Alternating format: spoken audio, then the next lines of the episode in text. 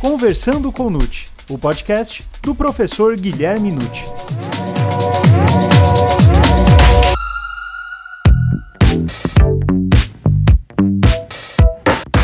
Olá, sejam muito bem-vindos a mais um episódio do Conversando com Nute. Você sabe o que significa dizer que um crime é impossível? O flagrante provocado é uma modalidade de crime impossível? Como se deve avaliar a situação do furto sob vigilância? Meu nome é Gustavo Rodrigues e essas e outras questões serão respondidas agora, pois está começando o Conversando com Nute, o podcast do professor Guilherme Nute.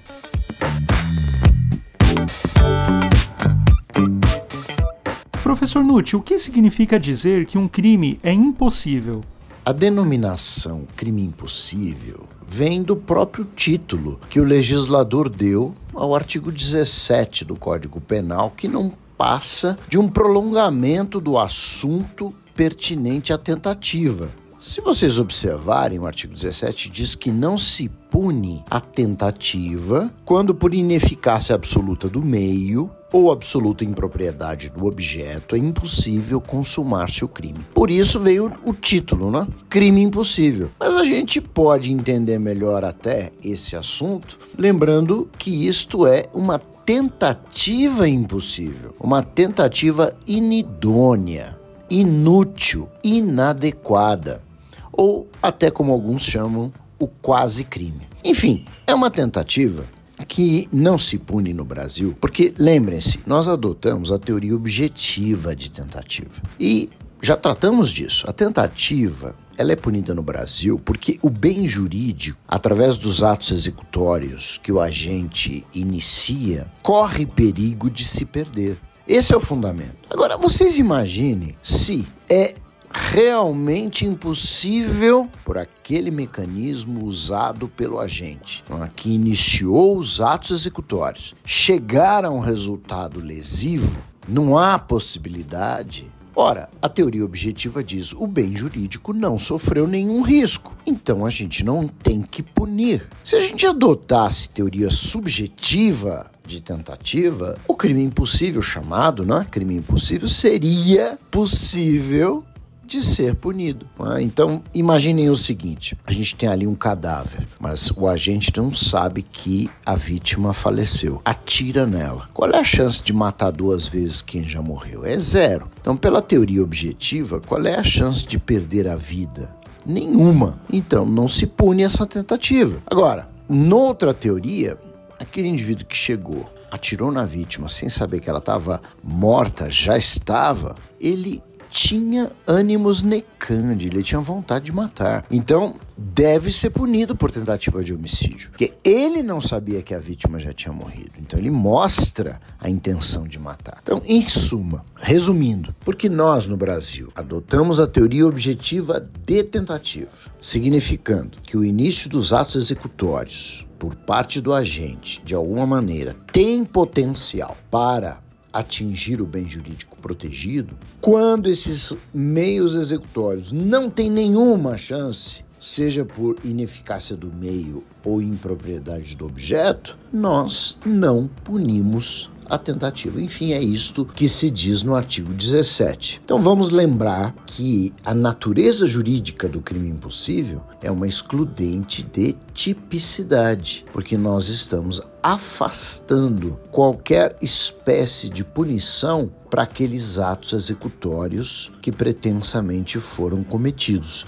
Então, nós não estamos nem mesmo considerando típico o fato praticado pelo agente. Essa é a ideia que nós devemos ter em relação ao crime impossível. E professor, como se avalia na prática a ineficácia absoluta do meio para a configuração do delito impossível? Notem que, em relação à ineficácia absoluta do meio, o termo absoluto não é gratuito. Nós adotamos uma teoria objetiva, temperada, como algumas partes doutrinárias mencionam, no exato sentido de que nós precisamos encontrar um mecanismo usado pelo agente que seja completamente ineficiente para chegar ao resultado. Porque se nós encontrarmos um meio executório relativamente eficiente, já temos aí tentativa. Então é muito importante que ao analisar o chamado crime impossível, nós tenhamos em mente que a palavrinha absoluta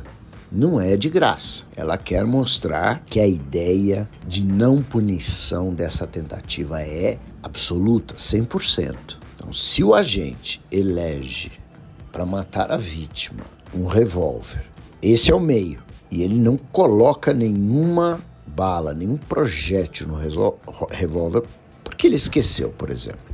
Ora, chegando por trás da vítima que nem o vê e desferindo vários apertos ali na arma, não vai sair nada. Não tem projétil. E ele é pego nessa circunstância. Qual é a chance que ele tinha de chegar ao resultado morte? Zero. Por quê? Porque era completamente ineficaz o meio utilizado. Agora reparem o seguinte: eu já tive casos no tribunal do júri em que não foram poucos, viu, meus amigos e minhas amigas. O indivíduo coloca projétil na arma, é? e vamos pensar naquele famoso né, revólver calibre 38 com tambor. Né? Ele chega perto da vítima e atira. E às vezes atira mais de uma vez, mas a bala picota. Picota significa que existe né, a batida do cão da arma, né? aquela parte do revólver que bate como se fosse uma agulha né? na espoleta do projétil, mas não dispara. É o que a gente chama vulgarmente picotou, quer dizer,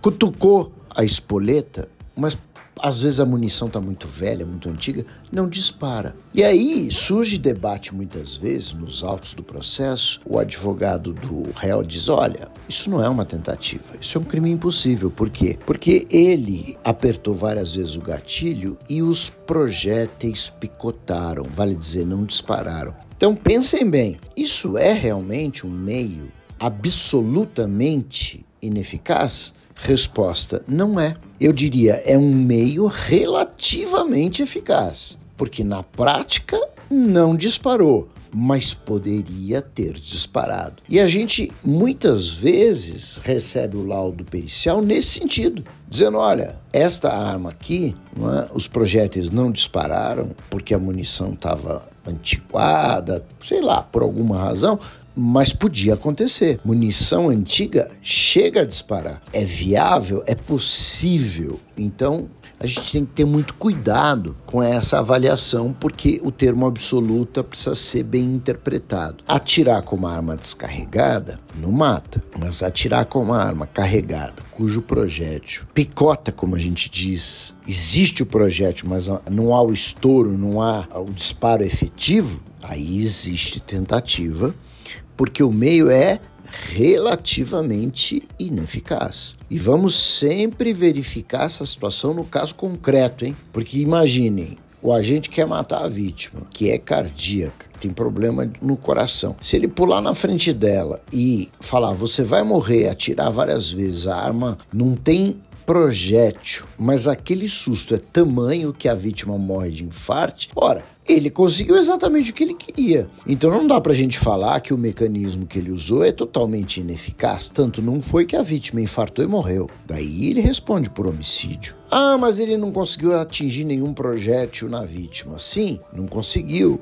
Mas o mecanismo utilizado, que era pular na frente da vítima com um revólver, dizendo vou matá-la, e apertando o gatilho, representou para a vítima um real homicídio em potencial. E a vítima morreu.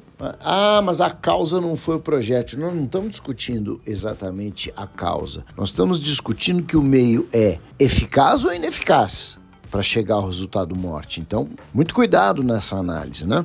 Porque no caso que eu acabei de mencionar, do indivíduo que acabou matando a vítima de ataque cardíaco, nós não podemos falar que isso é crime impossível, tanto não é que a vítima morreu assim como desejava o agente, que responderá por homicídio consumado. E no caso da absoluta impropriedade do objeto? Essa é a outra hipótese que nós temos no artigo 17. Uma absoluta impropriedade do objeto. E como eu comecei né, na primeira questão a dizer a vocês, eu vou usar o mesmo exemplo que é muito fácil de vocês lembrarem sempre que estiverem analisando a questão. Como é que você consegue matar quem já morreu? É impossível. Então, aquele indivíduo que, procurando pela vítima, encontra a vítima deitada num sofá em frente à televisão, imagina que ela está descansando, dispara tiros nessa pessoa. Mas ela havia morrido alguns momentos ou horas antes. Isso comprovado pela perícia. Qual é a chance dele matar quem já morreu? Nenhuma. Então nós dizemos que aquele caso é de absoluta impropriedade do objeto. Porque vejam que o meio era eficaz, ele deu realmente tiros não é? Ele descarregou um revólver na vítima em área letal do corpo. Só que ele não conseguiu matar porque a vítima já tinha morrido. Então aí nós não vamos concentrar os nossos esforços de análise no mecanismo. O mecanismo era eficaz. Nós concentramos a nossa análise no objeto. O objeto escolhido foi impróprio. É? Então, também precisamos, não se esqueçam, de analisar no caso concreto. E é preciso que esta impropriedade seja 100%. Não pode ser relativa. Então não tem essa história de dizer, nossa, a vítima, ela já estava desenganada, ela já estava morrendo por causa de uma doença qualquer. Daí o, o agente entrou no quarto lá onde ela estava repousando, deu tiros e então ela morreu. Aí alguém vai dizer: "Ah, mas já ia morrer mesmo". Não, não funciona assim o nosso direito. Então não dá para você dizer, ah, era uma vítima à beira da morte. O fato é que aqueles tiros aceleraram essa morte. E ninguém tem o direito de tirar a vida do outro. Né? Então, por esta razão, os tiros dados foram causa eficiente da morte e o indivíduo, embora moribundo, não era um objeto totalmente impróprio. Você pode até dizer que era relativamente impróprio, que ele estava à beira da morte mas não era absolutamente impróprio. Então existe aí homicídio consumado. E aí vem o conselho é? que é evidentemente também uma orientação, não só doutrinária, mas também na jurisprudência, de que nós temos que avaliar sempre a idoneidade do que estamos cuidando, seja do meio, seja do objeto, no caso concreto. Porque muitas vezes, quando a gente muda o exemplo, quando a gente altera a situação fática, podemos chegar ou não ao crime impossível. Então, sempre analisar que foi feito na vida real, ali, o que aconteceu exatamente. E depois do fato, não façam uma análise antes do fato, porque pode dar errado, como naquele caso. O sujeito estava com uma arma descarregada, qual é a chance dele matar a vítima? Se você pensar em tese, você vai responder: ah, nenhuma chance. Agora, na prática, não foi assim não é? Ele pulou na frente da vítima e ela morreu de infarte do susto. E a intenção dele era matar. E aqueles disparos que foram dados, embora não tivesse projétil na arma, eles foram eficientes para causar um susto tão grande que a vítima morreu. Então, se você fizer uma análise antes das coisas acontecerem, leia-se, uma análise meramente teórica, pode errar. Então, vamos analisar o crime impossível de verdade, o que aconteceu no mundo real. E professor, o flagrante provocado é uma modalidade de crime impossível? Sem dúvida, o flagrante denominado provocado ou preparado é um crime impossível, que alguns até denominam de crime de ensaio. Continua em vigor, inclusive, a súmula 145 do Supremo Tribunal Federal, que é antiga, mas, como eu disse, ainda é aplicável, não há crime quando a preparação do flagrante pela polícia torna impossível a sua consumação. Então, por que que no Brasil, diferentemente de alguns outros países, a gente usa a ideia de que a polícia não pode fazer armadilha para prender a pessoa. Por causa justamente do crime impossível, da adoção da teoria objetiva, é? que nós precisamos ter atos executórios capazes de chegar ao final e lesar o bem jurídico. Vocês imaginem aí um, um policial que sai na rua é? com um relógio muito caro, é? ou com uma carteira com dinheiro à mostra, e ao lado dele vários outros policiais estão ali sem farda, né? disfarçados, acompanhando. Ora, se um indivíduo naquele instante resolve furtar o relógio, puxando, ou até assaltar, qual é a chance dele chegar ao final? Nenhuma, porque a polícia preparou. Quer dizer, nós temos aí um policial que é a isca e nós temos vários policiais em volta. Então, no caso concreto, assim que ele tentou pegar o relógio ou a carteira, quatro policiais pegaram o agente e o prenderam imediatamente. Dizer, isso é o flagrante provocado, é a armadilha. Vamos buscar o ladrão colocando uma isca. Então, isto não funciona no Brasil.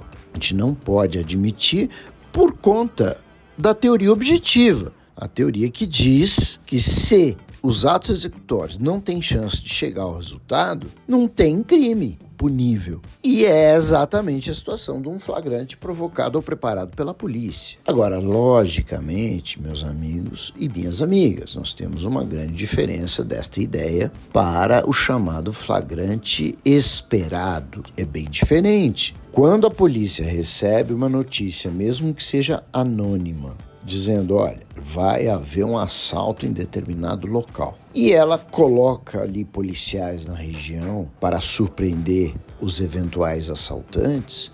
Caso eles apareçam e haja a prisão, todos vão responder por tentativa de roubo. Por quê? Qual é a diferença? Bom, a diferença é que nesta segunda hipótese, a polícia está esperando um flagrante que ela não armou. Pode dar errado o que ela preparou, não é? E o roubo sair do mesmo jeito. Vocês imaginem ali policiais parados na frente de um supermercado, disfarçados, evidentemente, esperando um flagrante, que poderá acontecer porque a denúncia anônima diz que iria acontecer, e aí os bandidos entram pelo fundo do mercado, assaltam e vão embora. Ora, veja, não adiantou nada a polícia esperar. Por quê? porque ela foi surpreendida por um mecanismo executório diferente. Então, quando o flagrante é esperado, tudo pode acontecer, inclusive não dá certo o plano do autor. Daí porque, se houver prisão nessa hipótese, é um ato executório relativamente ineficaz. Ou seja, pode dar certo e pode não dar certo o assalto. Então, temos sim tentativa de roubo, se os policiais esperarem a prática de um crime que eles não prepararam e acabar acontecendo e por isso eles conseguem interferir e prender aquelas pessoas por tentativa. Aí sim, isso é válido. Bom, professor Nutt, agora para finalizarmos este episódio, a última pergunta. Como se deve avaliar a situação do furto sob vigilância? Essa última questão realmente é uma das mais problemáticas, porque nós temos, de fato, uma grande discussão é? não só na doutrina, mas na jurisprudência. Porque vocês sabem que os meios tecnológicos de vigilância né, contra furto em comércio, nas residências, em condomínios, isso existe. E cada vez mais. É câmera, é fotocélula, o segurança, enfim, inúmeras coisas. É tamanha a discussão que nós chegamos a uma súmula, uma súmula do Superior Tribunal de Justiça, a súmula 567 que diz que o sistema de vigilância realizado por monitoramento eletrônico, que hoje é o mais comum, né? ou por existência de segurança, pessoa, no interior do estabelecimento comercial, vejam aqui a expressão, por si só não torna impossível a configuração do crime de furto. Isso aqui mostra uma súmula muito bem feita. Por quê? Você não pode dar uma interpretação que a súmula está dizendo que, havendo vigilância eletrônica ou por segurança humana, né, pessoas ali, automaticamente é impossível configurar um furto. Ela não está sendo absoluta ela está dando uma relativa conclusão. Ela diz: olha, se houver sistema de vigilância de qualquer espécie, isto por si só não torna o crime impossível. Corretíssimo. Pode tornar e pode não tornar. Eu já tive caso e, e já julguei no sentido que a gente pode dizer houve crime impossível e no sentido que a gente pode dizer não houve. Então veja, olha a diferença de você ter um sistema de vigilância extremamente eficiente e ele detecta uma vítima pegando algum produto da prateleira de um, uma loja, de um mercado, guardando numa mochila com bastante maneira disfarçada de agir e vai caminhando. Só que aquela câmera que flagrou já passou uma informação e um segurança, pessoa mesmo, começa a andar atrás daquele indivíduo, não perde mais aquela pessoa de vista, já tem um outro segurança esperando na saída do estabelecimento, de modo que quando o indivíduo passar pela saída, ele é imediatamente detido. Aí eu pergunto a vocês: qual é a chance, nesse caso concreto, da forma como foi cuidado no mundo real, dele praticar e consumar um furto? É zero.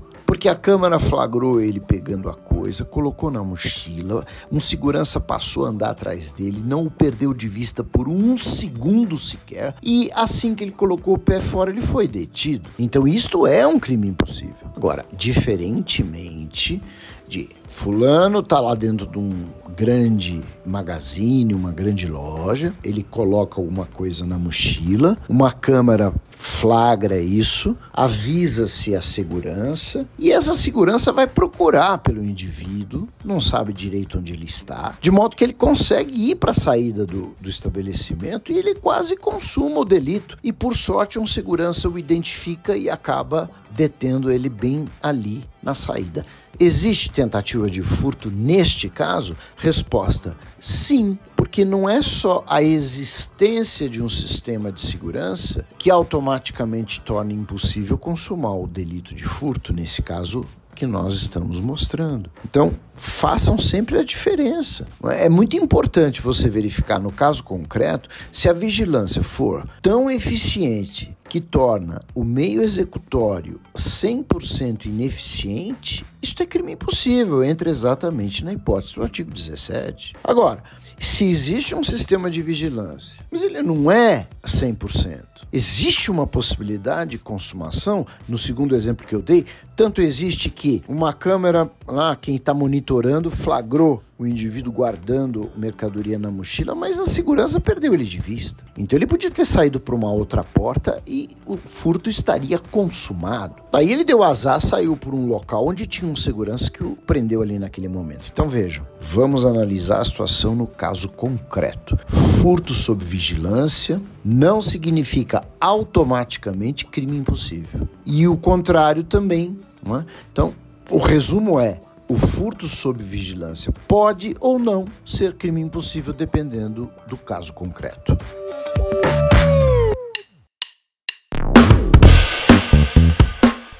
E aí, gostou desse episódio? Então divulgue, indique e compartilhe com aqueles seus amigos e colegas que ainda não conhecem os podcasts e podem se interessar pelo tema. Acompanhe os episódios semanais do Conversando com o Nute. Até mais!